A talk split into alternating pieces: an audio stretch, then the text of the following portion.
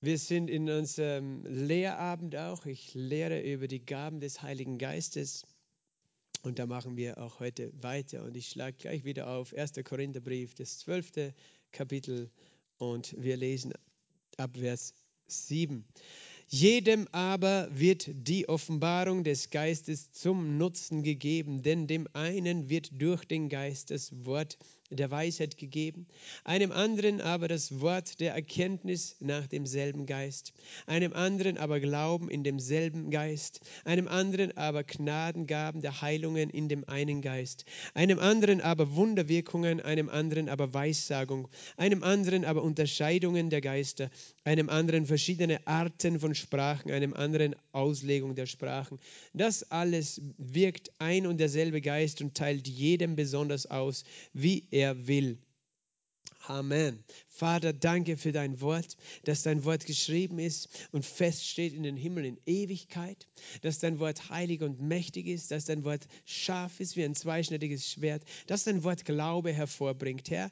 Wir reden nicht nur über Dinge, Herr, die irgendwann du geschrieben hast, sondern wir reden darüber, weil du jetzt, heute uns Glauben dafür geben möchtest, dass heute diese Dinge für uns bestimmt sind, Herr, dass wir darin leben, Herr, und dass wir darin zunehmen, in Jesu Namen. Namen. Amen. Die Gaben des Heiligen Geistes. Äh, letzte Woche hatten wir einen Gast, den Wade, der hat über Weissagung geredet, einen Aspekt von Weissagung. Ihr könnt das alle nachhören. Ich habe äh, vor zwei Wochen über das, äh, diese Gabe von Sprachen äh, gesprochen und da bin ich noch nicht ganz fertig und darum werde ich da jetzt nochmal anknüpfen über die Sprache, äh, Sprachenrede zu sprechen. In Apostelgeschichte Kapitel 2, Vers 4 heißt es, sie wurden alle mit dem Heiligen Geist erfüllt und sie alle fingen an, in neuen Sprachen zu sprechen, wie der Geist gab, es ihnen auszusprechen gab. Und wir haben schon ein paar Aspekte über dieses Sprachengebet angesprochen. Weißt du, wenn du, wenn du betest, brauchst du immer Glauben. Du kannst nicht beten ohne Glauben. Ich meine, du kannst schon, aber dann ist es nicht ein wirkliches Gebet. Äh, weil, und es wird auch nichts bewirken. Manche Leute wundern sich, warum ihre Gebete nicht ankommen. Sie kommen bis zur Decke und wieder zurück. Äh, weil der Glaube ist, dass das einen Unterschied macht. Gott hat gesagt, wer zu ihm kommt, muss glauben, dass er ist, dass es ihn gibt und dass er denen, die ihn suchen, ein Belobener ist. Wenn wir beten, aber nur aus einer religiösen äh, Formel heraus oder Tradition heraus, es ist so, wie wenn du eine Flumme hast, weißt du, du wirfst ihn an die Decke und er kommt wieder zurück. Und dein Gebet geht zwischen Boden und Decke, aber es geht nicht durch die Decke. Wir wollen, dass unsere Gebete durch die Decke gehen, oder? Und das ist der Glaube, der sie durch die Decke bringt. Ähm, äh, der Glaube und der Glaube kommt aus dem Wort Gottes. Also wenn wir Gott kennen, werden wir anfangen zu ihm zu reden, wenn wir sein Wort kennen und wir glauben, weil wir sehen ihn nicht. Wir sehen ihn nicht, wir sprechen und wir glauben, dass er uns hört, wenn wir sprechen. Gebet ist eine Glaubenshandlung, oder? Das ist, das ist so, und das war in meinem Leben auch ein, ein Lernprozess zu beten, weil am Anfang habe ich mir gedacht, hey, mit wem rede ich da überhaupt? Oder hört er mich überhaupt? Oder wie, wie komisch, mein, mein Kopf hat gesagt, was tust du da überhaupt? Was bringt das, wenn du da in die Luft hinein redest? Das sagt der Verstand, oder? Wenn du betest. Und das musst du auch lernen. Inwiefern lernst du es? Du lernst es einfach dann nicht auf deinen Verstand zu hören, sondern auf dein Herz und auf das Wort Gottes, das geschrieben steht. Und du betest, du sprichst trotzdem, obwohl du Gott nicht siehst. In der Regel sehen wir Gott nicht, hören nicht seine Stimme hörbar, sehen ihn nicht mit unseren physischen Augen. Aber wir glauben. Wir glauben mit unserem Herzen, weil er sagt, wo zwei oder drei versammelt sind in seinem Namen oder wenn wir etwas bitten in seinem Namen, dann hört er uns. Und äh, das heißt, wir haben das Wort als unsere Grundlage, aber es ist natürlich auch, weil es in uns angelegt ist, weil wir Geist sind. Wir sind und dann, dann als neugeborene Christen, weißt du, es, Menschen können auch beten, ohne dass sie noch neu geboren sind. Es gibt Menschen, die beten zu Gott auf der ganzen Welt, ohne dass sie noch die errettende Kraft von Jesus für sich empfangen haben. Aber auch diese Menschen können glauben und beten. Sie, sie, sie glauben, dass Gott sie irgendwie hört, aber sie haben halt wenig Fundament und sie haben noch nicht eine neue Natur. Menschen im Alten Testament haben ja auch gebetet, waren nicht neu geboren. Aber wir sind neu geboren, wir wissen sogar, Gott wohnt in uns. Er bleibt in uns. Wir haben Gemeinschaft mit ihm. Wir reden mit ihm. Aber es braucht immer diesen Schritt des Glaubens. Beten ist immer ein Schritt des Glaubens. Du fängst an zu beten. Und das ist ein Schritt des Glaubens aufs Wasser. Und du glaubst, äh, dass es etwas bewirkt. Und manchmal müssen wir uns ganz neu entscheiden zu glauben, dass das Gebet etwas bewirkt, dass wir, wenn wir sprechen, etwas, äh, dass sich etwas verändert und dass der Vater uns liebt, dass der Vater uns hört. Äh, manchmal machen wir das nur aus religiöser Tradition selber, auch als Pfingstler. Das sollte nicht so sein.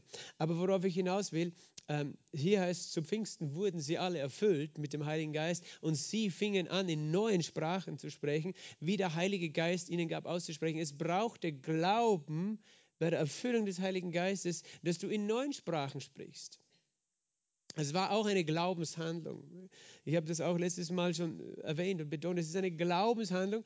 Du glaubst äh, und so empfängst du. Das ist wichtig, dass wir auch verstehen, wie empfange ich den Heiligen Geist durch Glauben. Es gibt einen, einen, einen Vers im, im Lukas-Evangelium, äh, ich habe das, glaube ich, auch letztes Mal erwähnt, aber ich möchte den nochmal zeigen. Im Lukas-Evangelium im 11. Kapitel, wo Jesus über Gebet gelehrt hat, in Lukas 11 sagt er, bittet und euch wird gegeben werden, sucht und ihr werdet finden und klopft an und es wird euch aufgetan. Jeder Bittende empfängt, jeder Suchende findet und dem Anklopfenden wird geöffnet werden. Das heißt, es ist eine Einladung zum Gebet. Es ist eine Einladung, Jesus sagt, wenn du bittest den Vater, wenn du den unsichtbaren Gott bittest, er wird antworten, er wird dir geben, wenn, wenn du suchst, wirst du finden, wenn du anklopfst, wird dir geöffnet werden. Er ladet uns ein, zu glauben und zu beten. Und dann sagt er noch von einem, äh, wer von euch der Vater ist, wird den, den wird der Sohn um einen Fisch bitten und er wird ihm statt des Fisches etwa eine Schlange geben. Niemand würde das tun. Wie kommen wir auf die Idee, dass der Vater im Himmel uns eine Schlange gibt, wenn wir um den Heiligen Geist bitten? Äh, das ist immer wieder ein Thema, wenn das gesagt wird, die Pfingstler haben einen falschen Geist, einen bösen Geist. Wir bitten ja nicht den Teufel, wir bitten Gott, oder? Und wenn wir Gott bitten, Warum sollte er uns eine Schlange geben, wenn wir um, um, den Heiligen Geist bitten? Eine Schlange ist ein Symbol für den Teufel, aber auch für böse Geister. Wir werden auf Schlangen und Skorpione treten, hat Jesus gesagt. Wer von euch, äh, oder auch wenn er um ein Ei bete, er wird ihm doch nicht einen Skorpion geben. Oder? Das wäre böse von einem Vater, wenn der Sohn ein Ei möchte und er gibt ihm einen Skorpion stattdessen ähm, äh, Skorpione und Schlange erwähnt Jesus. Und ich kann euch das beweisen anhand der Schrift, dass er tatsächlich böse Geister weint, weil in, in Lukas 10, Vers 17 heißt, Lukas 10, eine Seite vorher wahrscheinlich bei dir, sagt die, äh, sagen die Jünger, äh, sprachen zu Jesus, Herr, auch die Dämonen sind uns untertan in deinem Namen. Sie freuten sich, dass in dem Namen Jesus Dämonen ausgetrieben worden sind. Und Jesus äh, antwortet und sagt in Vers 19, ich habe euch Gewalt gegeben, Macht gegeben, auf Schlangen und Skorpione zu treten und über die ganze Kraft des Feindes. Das heißt, er bestätigt, dass Schlangen und Skorpione ähm, böse Geister sind, Dämonen sind, äh, symbolisch gesehen jetzt. Natürlich gibt es auch echte Schlangen. Aber dann sagt er in Vers 13, wenn nun ihr, die ihr böse seid, euren Kindern gute Gaben zu geben wisst, wie viel mehr wird der Vater, der vom Himmel gibt, den Heiligen Geist geben, denen, die ihn bitten. Er sagt, wenn ihr als Menschen schon nicht sowas tut, dass ihr etwas Böses gebt den Kindern, die um etwas Gutes bitten, warum sollte der Vater das tun? Und das ist ein wichtiger Schlüsselvers eben für Menschen, die Angst haben, um die Taufe des Heiligen Geistes zu bitten. Die Menschen, die, die haben Angst darum zu bitten, äh, weil äh, man, ich habe auch schon mit Leuten geredet, die haben so gesagt, ja, wenn Gott mir das geben will, dann kann er es mir eh geben. Aber weißt du, das ist nicht Glaube. Das wird nie funktionieren. Weil Glaube verbindet sich mit dem Willen Gottes. Glaube ist nur dort funktionsfähig, wenn der Wille Gottes bekannt ist. Du kannst nicht für etwas Glauben haben, weil Glaube heißt, du bist überzeugt von etwas, das du nicht siehst. Wenn, wenn, wenn du nicht überzeugt bist, dann hast du keinen Glauben. Wenn du keinen Glauben hast, wirst du es nicht empfangen. Äh, wenn du sagst, ja, wenn Gott will, dann gibt er mir die Taufe, das habe ich schon Menschen gehört, gibt er mir die Taufe im Heiligen Geist, gibt er mir das Gebet in Sprachen. Aber scheinbar will er nicht. Äh, du weißt nicht einmal, ob er es will. Du sagst, du, du beurteilst den Willen Gottes an deiner Erfahrung. Das haben mir Menschen eben gesagt, ja, wenn er will, dann gibt er es mir. Dann sage ich, na, deine Erfahrung sagt dir vielleicht, dass es nicht will, weil du es nicht hast. Aber das, wir bauen unsere Theologie nicht auf der Erfahrung. Wir bauen unsere Theologie auf dem Wort Gottes und nicht auf der Erfahrung, oder? So funktioniert das Leben nie. Und dann kann ich nie Glauben haben, wenn ich nicht weiß, was Gott will. Glaube beginnt, wo der Wille Gottes bekannt ist.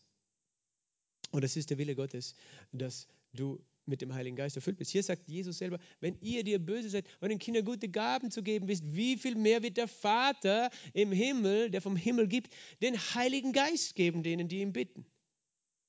Das heißt, er gibt uns einen Grund zu glauben, dass wenn wir den Vater bitten um den Heiligen Geist, und ich meine jetzt auch um alle anderen Gaben, um die Gaben des Heiligen Geistes, auch um die Gaben des Sprachenredens, warum sollte er es nicht tun? Also er gibt uns allein mit diesem Vers eine, eine Bestätigung, dass der Vater uns sehr wohl den Heiligen Geist gibt, aber es liegt an uns auch zu bitten. Das heißt, wir, wir kennen nicht nur den Willen, Glaube ist nicht nur ein passives, okay, ich kenne den Willen Gottes, also wird er passieren. Nein, der Wille Gottes passiert dann, wenn du aktiv in, im Glauben im Anspruch nimmst. Wenn, weil, weißt du, der Vater bietet dir das an, er deckt dir den Tisch, aber wenn du nicht kommst, es nimmst, dann hast du noch immer nichts davon. Glaube nimmt sich die Dinge, die ihm zugesagt sind, durch das Wort Gottes. Und wir, das heißt, es braucht immer auch unser aktives Handeln. Und ich rede jetzt über das Sprachengebet auch, aber es betrifft alle Geistesgaben. Weil die, manchmal die Menschen warten, ja, Gott, wenn du willst, dann tu die Geist, äh, wirke in deinen Gaben. Wenn wir nicht glauben und wenn wir nicht wissen, dass Gott es will und dann nicht im Glauben uns danach ausstrecken, aktiv es ergreifen und aktiv darin leben, werden wir es nicht erleben. So einfach. Ähm, das liegt dann nicht an Gott. Wir wissen, es ist der Heilige Geist, wirkt es wann und wie er will, sozusagen. Aber wenn wir uns nicht entscheiden, ich glaube, ich empfange, dann wird es nicht passieren. Und äh, Jesus möchte uns nicht im Dunkeln lassen, sondern er sagt ganz klar, er wird den Heiligen Geist geben, denen ihm bitten. Okay, das ist, das ist, es steht so klipp und klar. Er wird. Es steht nicht vielleicht, oder? Er gibt den Heiligen Geist denen, die ihm bitten. Also ist anzunehmen, Jesus hat ja auch noch seinen Jüngern zugesagt in Apostelgeschichte 1,8, ihr werdet Kraft empfangen, wenn der Heilige Geist auf euch gekommen ist. Und dann lesen wir in Apostelgeschichte 2, 1 bis 4, sie waren versammelt an einem Ort, beteten und plötzlich wurden sie mit dem Heiligen Geist erfüllt. Ganz ehrlich, die haben ganz sicher auch darum gebeten. Jesus hat es ihnen zugesagt, aber sie mussten auch das wollen. Es muss auch dein eigener Wunsch sein, weil, weil Gott zwingt uns trotzdem nichts auf. Sie haben darum gebetet, aber wie haben sie gebeten? Sie haben gebeten mit Glauben. Mit Glauben. Was für Glaube? Glaube, der empfängt. Weißt du, ich habe gesagt, wir beten generell mit Glauben. Ohne Glauben ist ein Gebet eine leere Worthülse, aber mit Glauben ist es eine mächtige Kraft. Glauben bedeutet, das zu tun, was hier steht. Wir bitten den Vater. Ich bitte dich, Vater, erfülle mich mit dem Heiligen Geist. Was tust du, wenn du gebetet hast? Du glaubst, dass du es empfangen hast, oder? Das steht in Markus Kapitel 11, Vers 24. Alles, was ihr, na, was ihr betet und bittet, glaubt, dass ihr es empfangen habt und es wird euch werden. Das heißt, das nächste, was ich tue, ich, ich glaube, dass ich empfangen habe und es wird euch werden, noch bevor ich es sehe. So können wir Menschen auch in die Taufe des, mit dem Heiligen Geist führen. Wir lernen sie, was Gottes Wille ist und dann lernen wir sie im Glauben zu bitten, aber dann auch im Glauben zu empfangen. Es ist gut, wenn wir im Glauben bitten, aber dann empfangen wir im Glauben, indem wir sagen, danke, ich glaube, dass ich es jetzt empfangen habe ja, aber das hat, du siehst vielleicht noch keinen Unterschied. Ja, da ist keine Kraft sichtbar in deinem Leben. Du redest nicht in neuen Sprachen. Ich glaube, dass ich es empfangen habe. Danke, Vater. Das ist das Nächste, was wir machen, nachdem wir etwas empfangen haben, oder? Wir sagen einfach, danke, Vater. Danke. Für mich wurde gebetet. Ich habe gebetet mit einem Bruder, einer Schwester, einem Prediger, dass ich den Heiligen Geist empfange. Ich glaube, dass ich jetzt keinen falschen Geist habe. Ich glaube, dass ich den Heiligen Geist habe. Ich glaube, dass ich es empfangen habe. Und dann, was tut der, der Glaube als nächstes? Nachdem er Danke sagt, er handelt, als ob es wahr wäre. Das heißt, beginnt zu sprechen. Er fängt an zu sprechen. Viele Menschen habe ich schon gesehen, die einfach im Glauben empfangen haben. Manche empfangen, weil einfach eine besondere Salbung da ist. Und das gibt es auch, dass, dass, eine, dass die Kraft Gottes so spürbar ist, dass es ganz leicht ist, dass Menschen einfach mitmachen, auch in neuen Sprachen zu beten, wenn alle in neuen Sprachen beten. Aber, aber weißt du, viele Dinge empfangen wir von Gott im Glauben. Und Gott möchte, dass wir sein Wort glauben. Und dann wird es ganz einfach. Ich glaube, ich empfange. Ich, ich fange an zu reden. Und wenn wir, wenn, wenn wir das nicht verstehen, können wir stecken auch. Und viele Menschen sind frustriert. Die waren vielleicht schon zehnmal beim Gebet, dass sie mit neuen Sprachen, äh, mit dem Heiligen Geist erfüllt werden, in neuen Sprachen reden können. Es ist wichtig, dass wir Glauben verstehen. Und das, was ich auch noch hinaus will, ist, um in neuen Sprachen zu reden, brauchst du auch Glauben. Du brauchst zuerst einmal den Glauben, dass du es empfangen hast. Das gilt für die Geistesgaben allgemein. Ich glaube zum Beispiel, dass ich weiß sagen kann. Ich glaube es. Das muss ich glauben, bevor ich es fühle. Und dann kannst du es auch tun. Wenn ich es nicht glaube, werde ich es nie erleben. Ich glaube es, dass diese Gaben für mich sind. Ich glaube, dass ich mit dem Heiligen Geist erfüllt bin. Ich glaube, dass ich in neuen Sprachen sprechen kann, weil Jesus sagt. Und ich brauche keine Angst haben, dass das jetzt ein falscher Geist ist, der mich inspiriert, Worte zu sprechen. Lass dir das nicht rauben. Aber es braucht diese, diese Entscheidung. Der Glaube steigt aus dem Boot.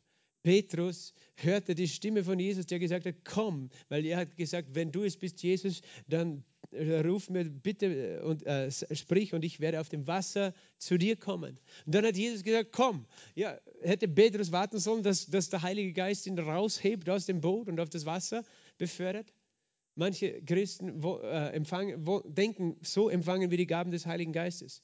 Dass da, wir sitzen im Boot und wir wissen, dass Jesus das vielleicht will, aber dann warten wir, äh, wir glauben sogar, dass wir jetzt das Wort hören und empfangen, aber dann sitzen wir im Boot und, und warten, dass der Heilige Geist uns aufs Wasser transportiert. Das tut er nicht, sondern was musste Petrus tun? Und das hätten alle anderen auch tun können, aber sie haben es nicht gemacht. Er musste einen Schritt machen aufs Wasser, obwohl er das noch nie gemacht hat. Er musste auf das Wasser gehen und glauben, dass es ihn trägt. Und nachdem er einen Schritt machte, musste er den nächsten machen. Und dann den nächsten. Und jeder Schritt war ein Schritt des Glaubens. Und das, was ihn getragen hat, war das Wort Gottes. Und das Gleiche gilt für die Sprachengebet, das Gleiche gilt für die Geistesgaben. Wir glauben und machen einen Schritt aus dem Boot. Wir fangen an mit einem Wort. Ji, ka, ra, bo. Weißt du, und ein Schritt nach dem anderen folgt. Und, und das, ist, das ist es, was es bedeutet, auf dem Wasser zu gehen, im Glauben zu empfangen. Aber das, was noch dazu kommt, das heißt, wir empfangen nicht nur im Glauben, und das gilt auch für Weissagen, das gilt für Worte der Erkenntnis, Worte der Weisheit.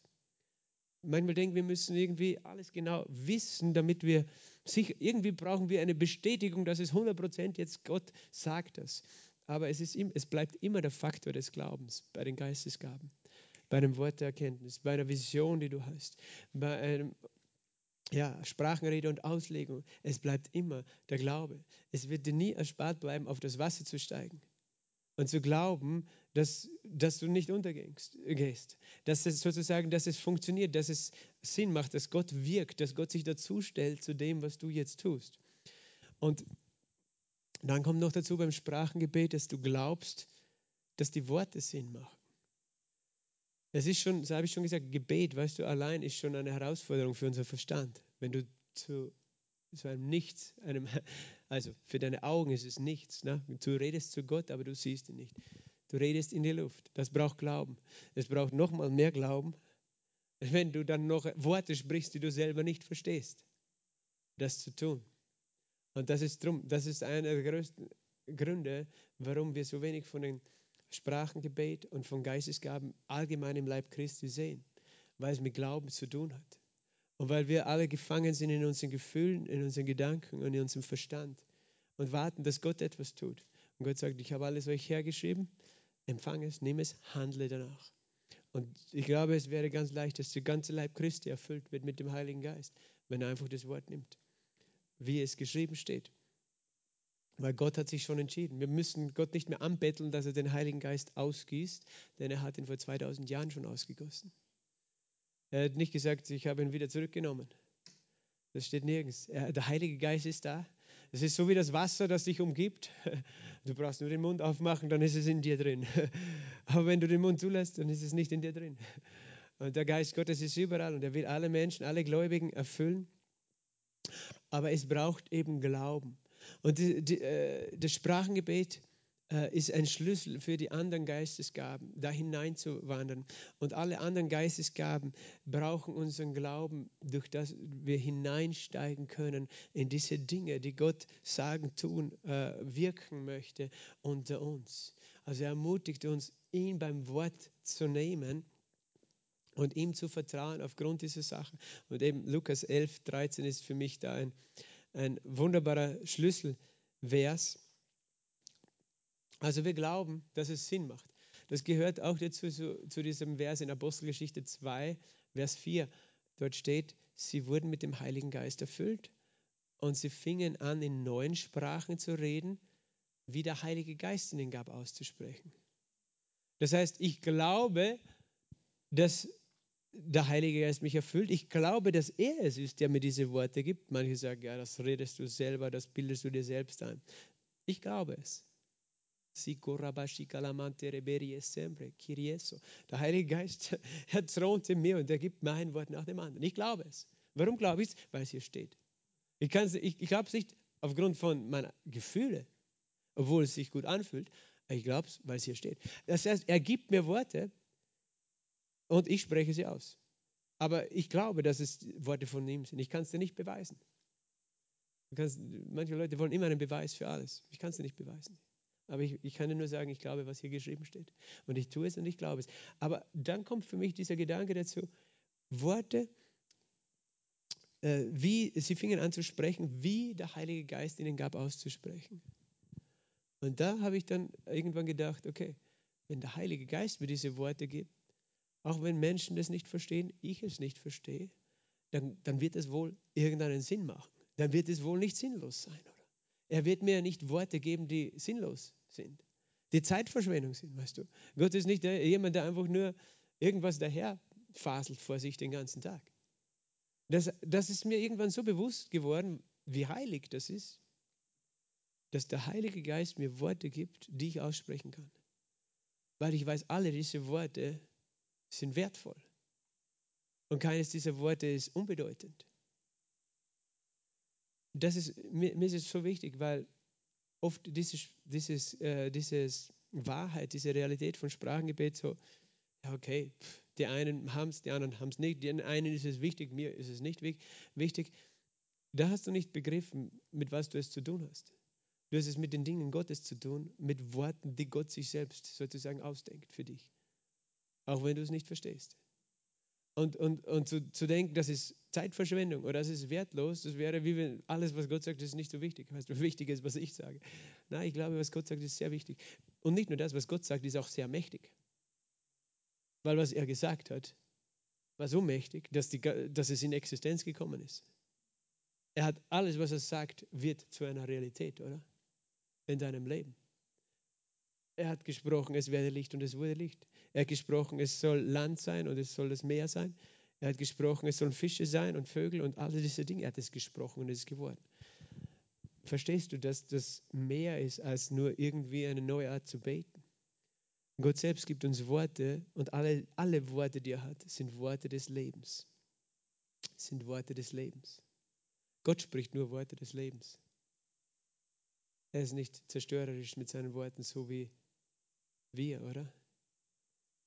Schau, ich zeige dir einen Vers, der das zeigt im Jakobusbrief. Im dritten Kapitel. Jakobus Kapitel 3, Vers ähm, 8 bis ähm, 10, 11. Die Zunge kann keiner der Menschen bändigen. Sie ist ein unstetes Übel voll tödlichen Giftes. Jakobus schreibt hier über unsere Zunge, mit der wir so viel ähm, sprechen, was nicht äh, gut ist. Mit ihr preisen wir den Herrn und Vater, mit ihr fluchen wir den Menschen, der nach dem Bild Gottes geschaffen sind, worden ist oder die geschaffen sind. Aus demselben Mund gehen Segen und Fluch hervor. Das, meine Brüder, sollte nicht so sein. Gott sagt zu uns Menschen, wir sollen nicht mit demselben Mund, mit dem wir Segen aussprechen und ihn loben, Gott loben, auch Böses aussprechen und Menschen zerstören, schlechte Dinge über andere Menschen sagen. Das sollte nicht so sein. Und er nimmt als Beispiel dann noch in Vers 11, die Quelle sprudelt doch aus derselben Öffnung nicht Süßes und Bitteres zugleich hervor. Wenn eine Quelle ist mit lebendigem, frischem Wasser, dann kommt nur frisches, lebendiges Wasser und nicht zugleich schmutziges und bitteres Wasser. Und das heißt, er sagt, unser Mund soll sein wie diese Quelle, die nur süßes Wasser hervorbringt. Aber es beweist uns zugleich, dass er selbst so ist, verstehst du? Weil Gott ist die Quelle des Lebens. Bei ihm schöpfen wir, bei der Quelle des Heils. Aus seinem Herzen, aus seinem Mund kommt also nicht Fluch und Segen hervor. Manche denken, der Fluch kommt von Gott. Nein. Von ihm kommt nur Süßes. Von ihm kommt das Leben. Der Fluch ist die Folge der Trennung von dieser Quelle. Dort gibt es kein Leben, dort gibt es Fluch. Aber aus ihm sprudelt immer Leben hervor. Das bedeutet auch, aus seinem Mund sprudeln immer nur Worte des Segens hervor. Und jetzt bringen wir eins und eins zusammen. Das heißt, wenn wir in neuen Sprachen reden, dann kommen Worte des Lebens aus uns hervor, die Leben bringen. Ob das dein Verstand versteht oder nicht. Sondern es sind Worte des Lebens, die Leben schaffen in deiner Atmosphäre, in deinem Einflussbereich, um dich herum. Halleluja. Und das ist, das ist etwas Heiliges. Und interessant ist, dass Jakobus schreibt auch äh, über die Zunge im Jakobus 3, wenn wir schon dort sind, äh, in Vers 2, im zweiten Vers. Denn wir alle straucheln oft. Wenn jemand nicht im Wort strauchelt, also wenn jemand niemals etwas Schlechtes mit seinem Mund sagt, etwas Falsches, der ist vollkommen, ein vollkommener Mann. Fähig auch den ganzen Leib zu zügeln. Wenn wir den Pferden die Zäume in die Mäuler legen, damit sie uns gehorchen, lenken wir auch ihren ganzen Leib. Wenn du sprichst, du wirst immer Fehler machen, du wirst nicht vollkommen mit deinen Worten sein. Aber die Bibel lehrt uns in Sprüche 18, Vers 21, Tod und Leben sind in der Gewalt deiner Zunge. Wenn du sie liebst, wirst du ihre Frucht essen. Und er sagt, die, wenn du deine Zunge zügelst, zügelst du deinen ganzen Leib. Es bedeutet auch, deine Worte bestimmen dein ganzes Leben. Was du mit deinen Worten sprichst, in diese Richtung geht dein Leben. Und wir sprechen oft schlechte Worte und unser Leben geht in eine schlechte Richtung. Aber wenn du lernst, mit deinem Mund gute Dinge zu sprechen, zügelst du sogar deinen Leib. Du bringst sogar die Begierden deines Leibes unter Kontrolle. Äh, die, die, die zerstörerischen Kräfte, die im Fleisch wirksam sind, bringst du unter Kontrolle, wenn du mit deinem Mund sie zügelst. Und er redet davon, dass du zügeln kannst deinen Leib und auch dein ganzes Leben durch die Zunge. Und dann kommt er und sagt, dem Pferden tust du ein Zaumzeug in den Mund, um es zu lenken. In die Richtung. Weißt du, dass Gott uns auch behandelt wie Pferde. Und er gibt uns ein Zaumzeug in unseren Mund.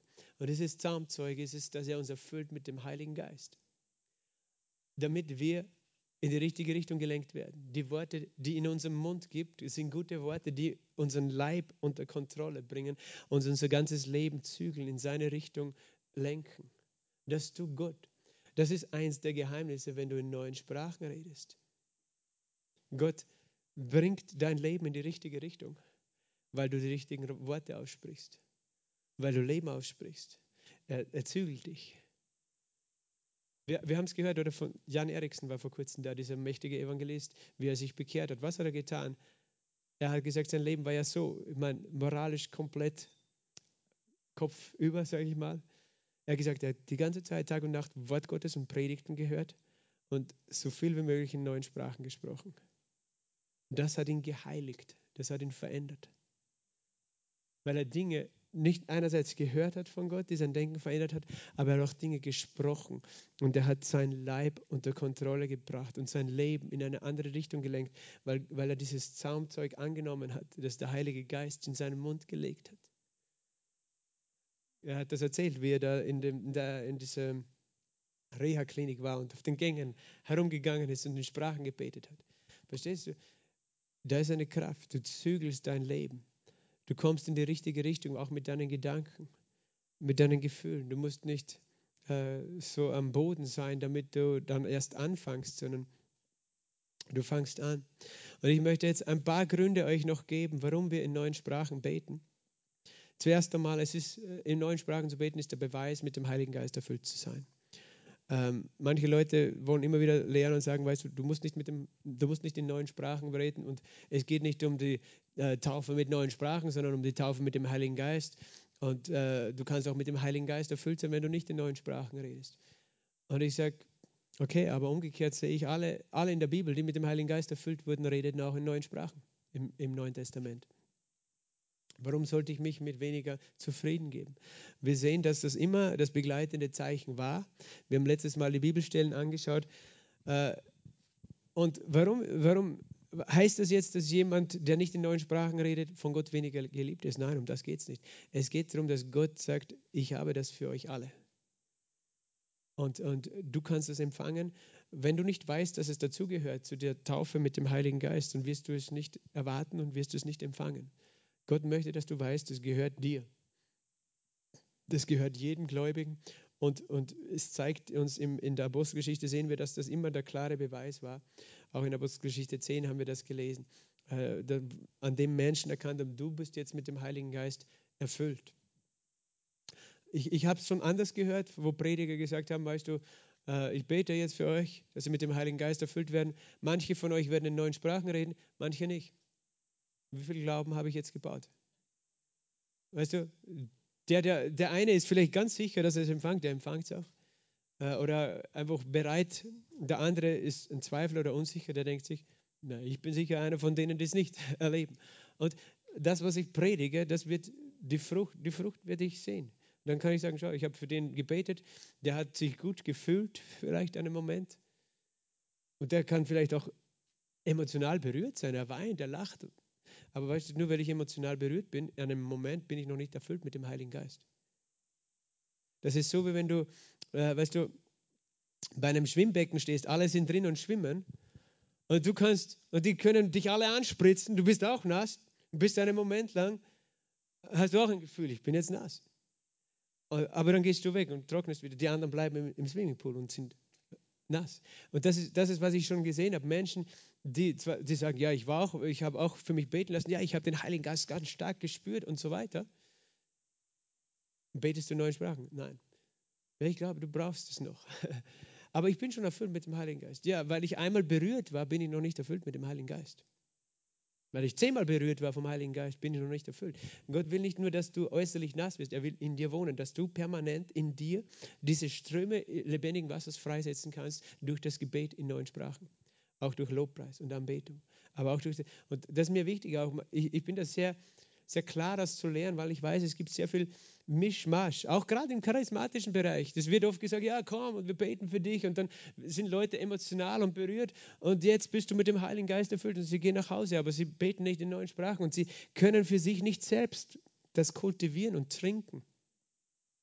Wir haben gerade am Anfang gelesen, Epheser 5, oder? Seid erfüllt, sein mit Heiligem Geist, indem ihr zueinander redet im Psalmen.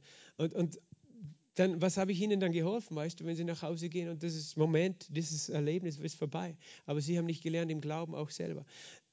Weißt du, die Taufe im Heiligen Geist ist zwar eine einmalige Erfahrung zu Beginn, weißt du, wo du das erste Mal äh, erfüllt wirst und in neuen Sprachen redest.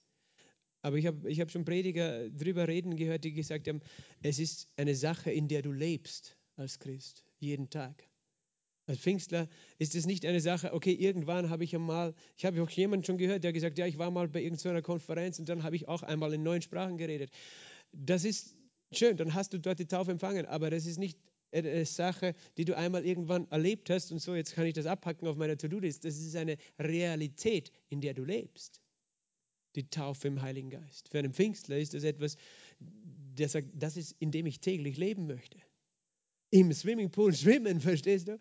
Erfüllt sein, sein, weil ich brauche jeden Tag neue Kraft, nicht nur einmal im Jahr oder einmal in zehn Jahren.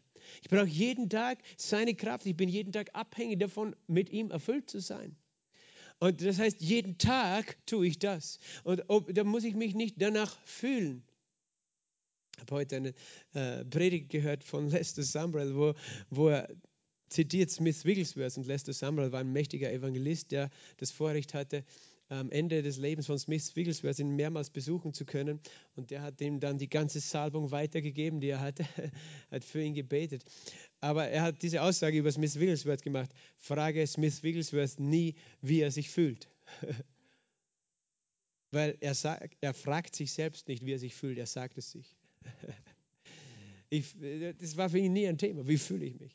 Für, mich? für ihn war immer das Wort. Das, was das Wort ist, das ist meine Wahrheit. Wenn das Wort sagt, freue dich im Herrn, dann freue ich mich mit dem Herrn. Also der, der, war immer, der war ein anderer Level, weißt du, von uns allen, wie wir im Glauben leben. Aber er ist für mich ein großes Vorbild. Er fragt sich nicht, wie er sich fühlt. Wir leben so viel in unseren Gefühlen. Oh, ich fühle mich so und so. Und, und manchmal warten wir, dass wir uns danach fühlen, mit dem Heiligen Geist erfüllt zu werden. Dass wir, dass wir einen Moment im Lobpreis erleben, wo wir endlich spüren, jetzt ist Gott wieder da warte nicht, bis du dich danach fühlst, mit dem Heiligen Geist erfüllt zu werden, sondern lebe in der Taufe des Heiligen Geistes. Glaube, ich habe es empfangen. Zweites, äh, was ist ein wichtiger Grund, warum wir in neuen Sprachen reden? 1. Korintherbrief, Kapitel 14, Vers 4. Wer in einer neuen Sprache redet, erbaut sich selbst. Was tust du? Während du in neuer Sprache redest, du erbaust dich selbst. Das bedeutet Körper, Seele und Geist. Du baust dich selbst auf. Wie baut Gott etwas in deinem Leben? Durch sein Wort. Darum baut er dich auf, weil wenn du in Worten sprichst, auch wenn du sie nicht verstehst, du baust dich selbst auf. Du baust deinen Körper sogar auf, deine Seele und deinen Geist, weil du Leben aussprichst über alles an dir. Du bist der Erste, der das hört. Du sprichst Leben aus über deinen Körper. Du sprichst Leben aus über deine Seele, Gedanken, Gefühle, Willen. Du sprichst Leben zu deinem Geist. Und dadurch wirst du aufgebaut, während du in neuen Sprachen betest. Darum mach das einmal fünf Minuten, zehn Minuten, 15 Minuten. Braucht manchmal dann schon mehr Beharrlichkeit, 15 Minuten durchgehend in neuen Sprachen zu beten. Aber du wirst merken den Unterschied nach 15 Minuten, wie, wie, was du auch fühlst äh, und wie du erquickt bist. Ich baue mich sehr oft in neuen Sprachen auf, weil ich fühle mich nicht immer, weißt du, am Mittwochabend, als ob ich jetzt predigen könnte. Aber ich baue mich selbst auf. Und äh, Judas, Vers 20 sagt, er baut euch auf euren heiligsten Glauben, betet im Heiligen Geist. Was tust du, während du im Heiligen Geist betest? Du erbaust dich im Glauben. Das, das bedeutet auch, der, es fällt dir leicht, eine Handlung des Glaubens zu setzen, während, nachdem du in neuen Sprachen gebetet hast. Es fällt dir vielleicht leichter, für einen Kranken zu beten. Warum? Weil du dich im Glauben auf, aufgebaut hast. Warum hast du dich aufgebaut im Glauben? Weil du deinen Glauben praktiziert hast. Weil du Glauben brauchst, um überhaupt in neuen Sprachen zu beten. Und in dem Moment wirst du dir deines Geistes bewusst. Wirst du dir bewusst, dass der Heilige Geist in dir ist. Erinnerst du dich an sein Wort. Und dadurch äh, ist der Glaube wieder etwas, was vor deinen Augen steht. Und dann handelst du in diesem Glauben zum Beispiel, und dann betest du für einen Kranken, dann betest du für eine Situation. Du betest, das mache ich oft, wenn wir beten für etwas, dann bete ich zuerst einmal in neuen Sprachen. Ich baue mich in meinem Glauben. Und dann äh, bin ich mir bewusst des Geistes Gottes, der in mir ist. Und dann kann ich aus einer anderen Position für etwas bitten auch, als wenn ich das tue, bevor ich mich im Glauben erbaut habe. Verstehst du das? Das ist auch der Grund, warum wir in unseren Gebetstreffen mit Lobpreis beginnen und dann auch mit Gebet in Sprachen, weil wir uns im Glauben erbauen und dann aus der Position des Glaubens für eine Sache bitten und nicht aus, einem Gefühl der Minderwertigkeit oder der Unsicherheit und Angst und Unzulänglichkeit. Was noch? Nächster Punkt, äh, warum wir in neuen Sprachen beten. Es ist eine himmlische Gebetssprache. 1. Äh, Korinther 14, Vers 2. Wer in einer Sprache redet, redet nicht zu Menschen, sondern zu Gott. Niemand versteht es im Geist, redet er Geheimnisse. Also wir reden nicht zu Menschen, sondern zu Gott. Und hier reden wir von der Anwendung der Sprachenrede als Gebet zu Gott. Ich habe schon letztes Mal gesagt, es gibt verschiedene Anwendungen. Hier redet es von Sprachenrede als Gebet zu Gott. Manche denken, Sprachenrede ist immer zu Menschen. Hier steht ganz klar, es ist zu Gott auch. Und hier steht auch ganz klar, dass es niemand versteht. Manche sagen, in Sprachen reden darf man nur, wenn es äh, ausgelegt wird, damit es jeder versteht. Wenn ich zu Gott bete, muss es niemand verstehen. Das ist mein persönlicher Geheim. Kommunikation, die ab, absolut abhörsicher ist für die NSA. Das ist das Einzige, was man heutzutage noch nicht abhören kann und was man nie abhören können will. Was der Teufel will, nämlich alles wissen von dir. Er will nämlich wissen, was du mit Gott ausmachst gegen ihn. Und er ist wütend, wenn er das nicht versteht. Er ist wütend, weißt du, weil wenn, wenn du genau redest über die Pläne Gottes in deinem Leben, wenn du zu viel das ausplauderst alles vor den Menschen, dann wird er kommen und versuchen, diese Pläne zu sabotieren. Aber es gibt Dinge, die sind geheim. Die sind so geheim, dass du selbst noch nicht im Verstand hast. Aber Gott plant es schon mit dir und plant Dinge, die der Teufel nicht sabotieren kann in deinem Leben. Verstehst du? Es ist eine Geheimsprache mit Gott. Niemand versteht es. Im Geist redest du was? Geheimnisse. Und es gibt, dass wir Geheimnisse mit Gott haben. Dein Kopf versteht sie nicht, aber dein Geist schon. Es ist äh, äh, auch eben eine, wenn wir schon bei Gebetssprache sind, auch eine Möglichkeit, Fürbitte zu tun. Römer 8, Vers 26 und 27. Der Geist kommt unserer Schwache zu Hilfe, denn wir wissen nicht, was wir bitten sollen, wie es sich gebührt. Aber der Heilige Geist verwendet sich in uns ähm, durch unaussprechliche Seufzen und der, der, Vater, der erforscht die Herzen, der kennt den Sinn des Geistes. Das steht in Römer 8, Vers 26 und 27. redet davon, dass wir sehr oft gar nicht wissen, was wir beten sollen, wie wir, wie wir eine, für etwa eine Situation beten.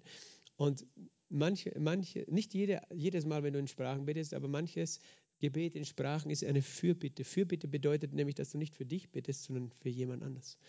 Äh, für jemand anders bittest du. Und ich sagte, das ist das perfekte Gebet. Egal, ob du jetzt auch für dich betest zum Vater oder für jemand anders. Wenn du in neuen Sprachen betest, machst du keinen Fehler im Gebet. Das ist niemals ein falsches Gebet. Das heißt, wenn es ein richtiges Gebet ist, das heißt im Willen Gottes, dann wird es auch immer erhört, oder? Das ist eine gute Nachricht.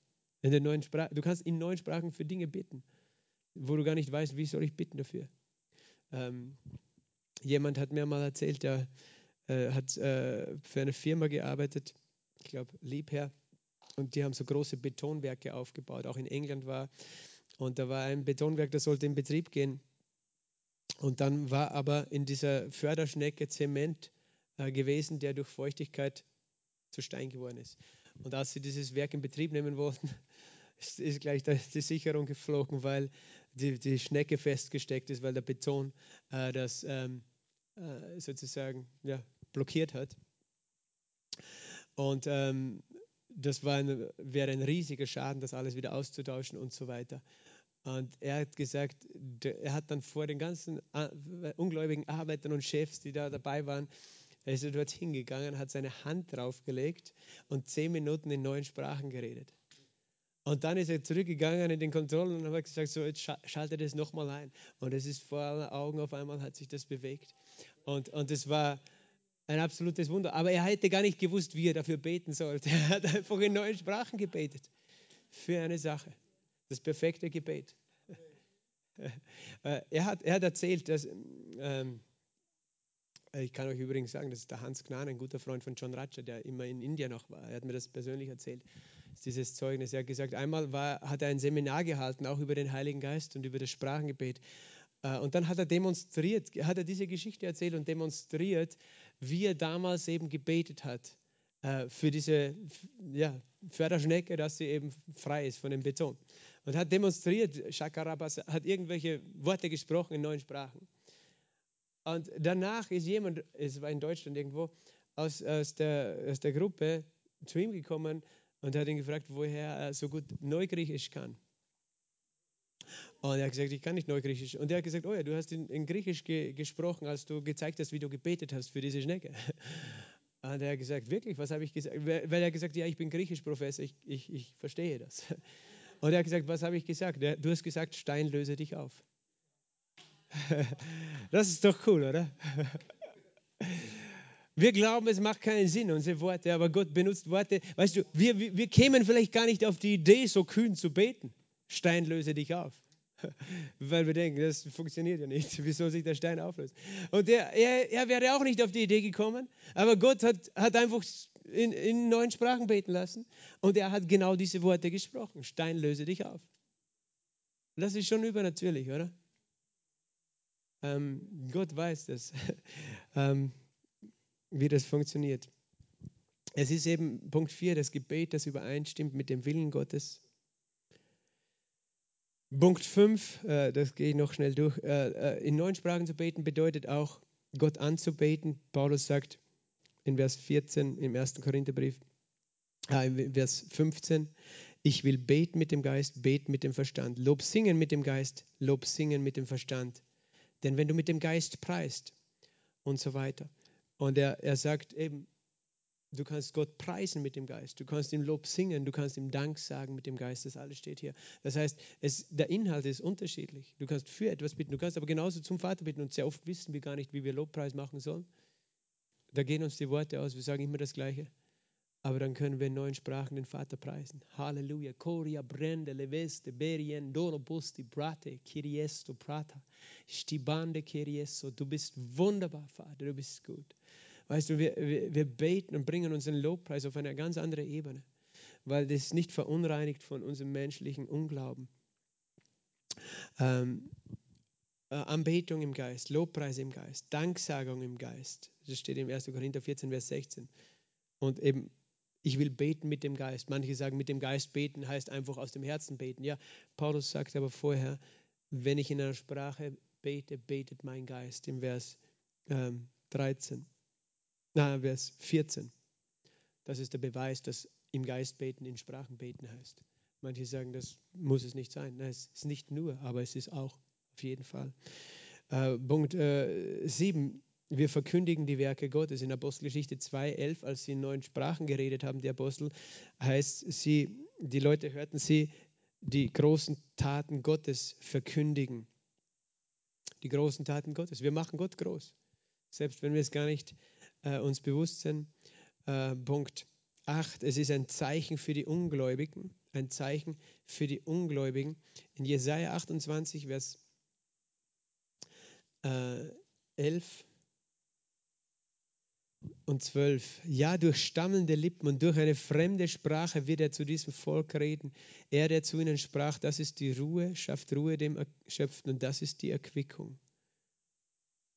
Das sind zwei Dinge, die wir hier finden. Es ist ein Zeichen äh, für die Fremden, sozusagen für die, äh, auch für die Ungläubigen. Durch stammelnde Lippen, durch eine fremde Sprache wird er zu diesem Volk reden.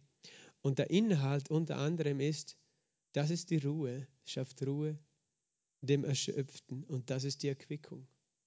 Du erquickst dich. Du, wenn du müde bist, wenn du ausgelaugt bist und du betest in Sprachen, dann wirst du erquickt. So wie wenn du durstig bist im Sommer und dann gehst du, trinkst du frisches Wasser. Und du kannst jetzt sagen, woher weißt du, dass das sich auf das Sprachengebet bezieht, Jesaja 28, 11 und 12. Ich weiß es deswegen, weil Paulus diesen Vers, auf diesen Vers anspielt im 1. Korinther 14, in Vers 21. Es steht im Gesetz geschrieben, ich will durch Leute mit fremder Sprache und durch Lippen Fremder zu diesem Volk reden. Und auch so werden sie nicht auf mich hören. Dann sagt er in Vers 22, daher sind die Sprachen zu einem Zeichen nicht für die Glaubenden, sondern für die Ungläubigen. Siehst du? dass Paulus zeigt ganz klar, dass Gott es auch als übernatürliches zeigt. Für mich war es ein, ich habe das schon einmal erzählt, ich bin in eine Pfingstgemeinde gegangen, weil ich wissen wollte, ob es stimmt, dass sie in neuen Sprachen reden. Weil ich gewusst habe, wenn sie das tun, das tun, dann ist das übernatürlich, dann bestätigt das, dass die Bibel recht hat. Das war für mich ein Zeichen. Und das heißt, einerseits sehen wir, es ist ein Zeichen für die Ungläubigen, aber wir sehen auch, dass es die Erfrischung schafft Ruhe den Erschöpften, oder? Wenn du in neuen Sprachen betest, schöpfst du Wasser und wirst erquickt. Du erbaust dich selbst auf deinen Glauben, aber es ist wirklich, du, du wirst mit Leben revitalisiert, in neuen Sprachen zu beten. Das passiert tatsächlich. Es gibt eine Studie, die gemacht worden ist in Amerika, wo sie das Hirn untersucht haben, was passiert mit den Hirnströmen, während sie in neuen Sprachen beten, die Menschen. Und ich habe das hier aufgeschrieben, aber ich werde das jetzt nicht alles vorlesen. Aber es war so, dass die Menschen zu einem ganz, äh, der Hirn, das Hirn, die Hirnaktivität ganz ruhig geworden ist äh, von diesen Menschen und, und, und, und einfach Entspannung eingetreten ist, wirklich im Körper, im Hirn auch. Du kommst zur Ruhe. Wenn du ein gestresster Mensch bist, bete viel in Sprachen. Amen. Und es ist zur persönlichen Erweckung 2. Timotheus 1, Vers 6. 2. Timotheus 1, Vers 6, entfache die Gnadengabe, die in dir ist, durch das Auflegen der Hände. Manchmal fühlst du dich so, als ob du weit weg von Gott bist, als ob du nicht erweckt bist, als ob das Feuer am Erlöschen ist. Was tust du, wenn das Feuer erlischt, denn die Kohlen nur mehr, Kohlen nur mehr glühen? Du bläst hinein und du entfachst das Feuer. Und das passiert, wenn du in Sprachen betest. Du entfachst das Feuer, das in dir ist, wenn es schwach geworden ist dein Glaube wird gestärkt, dein, dein, dein geistliches Leben wird angefacht, indem du in neuen Sprachen betest. Und das Letzte noch, du strebst nach den Gaben des Heiligen Geistes, während du in Sprachen betest. 1. Korinther 14, 12, so auch ihr da nach geistlichen Gaben eifert, wir eifern danach, so strebt danach, überreich zu sein zur Erbauung der Gemeinde. Darum Wer in Sprache redet, betet, dass er es auch auslege. Das heißt, wir, wie streben wir nach den Gaben des Heiligen Geistes? Indem wir in neuen Sprachen reden und dann den Vater auch bitten, dass er uns die Auslegung gibt, sprich die Botschaft, den Inhalt, den Sinn. Deswegen ist es eine Schlüsselgabe, in neuen Sprachen zu beten, um die Gaben des Geistes zu sehen, weil wir dadurch hineintappen sozusagen in die, die Dimension des Geistes und uns öffnen für alle anderen Gaben. Ein Sprachengebet, auch gemeinsames Sprachengebet, äh, ist ein sich ausstrecken und streben nach den Gaben des Geistes. Das passiert, während wir in Sprachen beten. Und letzter Punkt, das habe ich jetzt übersehen, es gibt noch einen zwölften Punkt. Ähm, durch Gebet in Sprachen offenbart uns der Heilige Geist Geheimnisse Gottes. Also er lehrt uns, das habe ich glaube ich schon erwähnt, auch das letzte Mal, darum rede ich nicht so ausführlich darüber. Wir werden gelehrt durch den Heiligen Geist. Wir sprechen Worte gelehrt durch den Geist. Das heißt, du empfangst Offenbarung, äh, du empfangst Erkenntnis, Verständnis. Du liest die Bibel, du betest in Sprachen, auf einmal werden Dinge klar, die vorher nicht klar waren. Aus dem Wort Gottes, aber auch über dein Leben. Es kommt eine Klarheit, es kommt ein Verständnis hinein, weil der Geist Gottes dich lehrt. Diese Worte, die du sprichst, sind nicht nur lebendige Worte, sind sondern auch Worte, die deinen inneren Menschen lehren, die ihm Dinge erklären, wie, was Gott für dich vorhat. Er, er offenbarte Dinge. Und du wirst viel leichter Gottes Weisheit, Gottes Wahrheit verstehen, wenn du viel in neuen Sprachen betest. Halleluja. Amen. Es gäbe so viel zu sagen über das Thema. Halleluja. Stehen wir gemeinsam auf und lass uns noch die letzten paar Minuten in neuen Sprachen beten. Stebrebelebe jemba, stoburubu joburubu kurabashanta, rabababakate alabajanta kiri istombre, rebejenda rabababastompoluvori ebrende revede alabastombre, robokuche istobrante, misi bani robokute baba rababasote, bendere vejela mesi bara Rabachata, rabapakata, yaba jalama sombre, hallelujah, roboku ramante, rimini barabate. roboku dembarabajate le mende de videa lama stombre, rakataya le mestobra jelamahate, roboku ramasembre be alabajanda, roboku robobola masataya lamashate, ramanti lomose bere indarabakalama mahaha barakato, erabakata, enjalama zomboro bokoro bokoro kolomo sebra. Oh roboshi kalamaso koroboshika. E rabakalama jante. Robokolomo jikarababakata. Oh robokotolomo shikaramakata. Injaleme homboro kotolomo seta. Ha barakata. Oh rabajalamasate. Robokoroboshi kalamasete. Hallelujah, hallelujah. Robokoroboshe. Makarababashate. Oh rabababashan.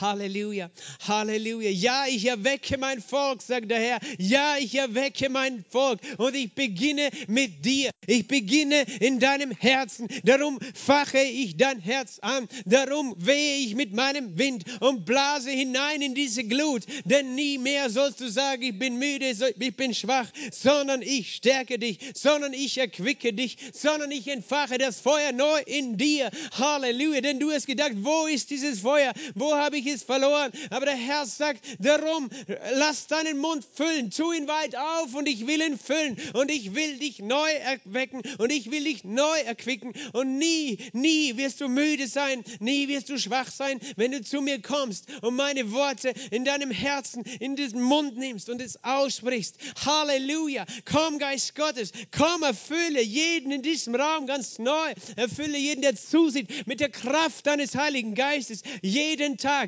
Lass uns leben in der Taufe des Heiligen Geistes, jeden Tag und jede Stunde unseres Lebens. Lass uns leben in diesem Vorrecht, das wir empfangen haben, als Kinder Gottes erfüllt zu sein mit dem allerhöchsten Gott, mit dem lebendigen Heiligen Geist, mit dem Geist des Vaters und mit den Worten, die aus dem Mund Gottes kommen, die Leben hervorbringen, Herr. Und lass uns Quellen des Lebens sein für andere Menschen. Lass uns Quellen des Lebens sein, dass unser Herzen Leben freisetzen, Leben sprechen, Herr, überall, wo wir sind, Herr, durch Gebete, durch Proklamationen, Herr, lass uns Leben sprechen, wo wir hinkommen, dass du uns gibst, Geist Gottes, wir geben uns dir hin, in Jesu Namen. Amen. Halleluja, der Herr segne euch und wir sehen uns am Sonntag.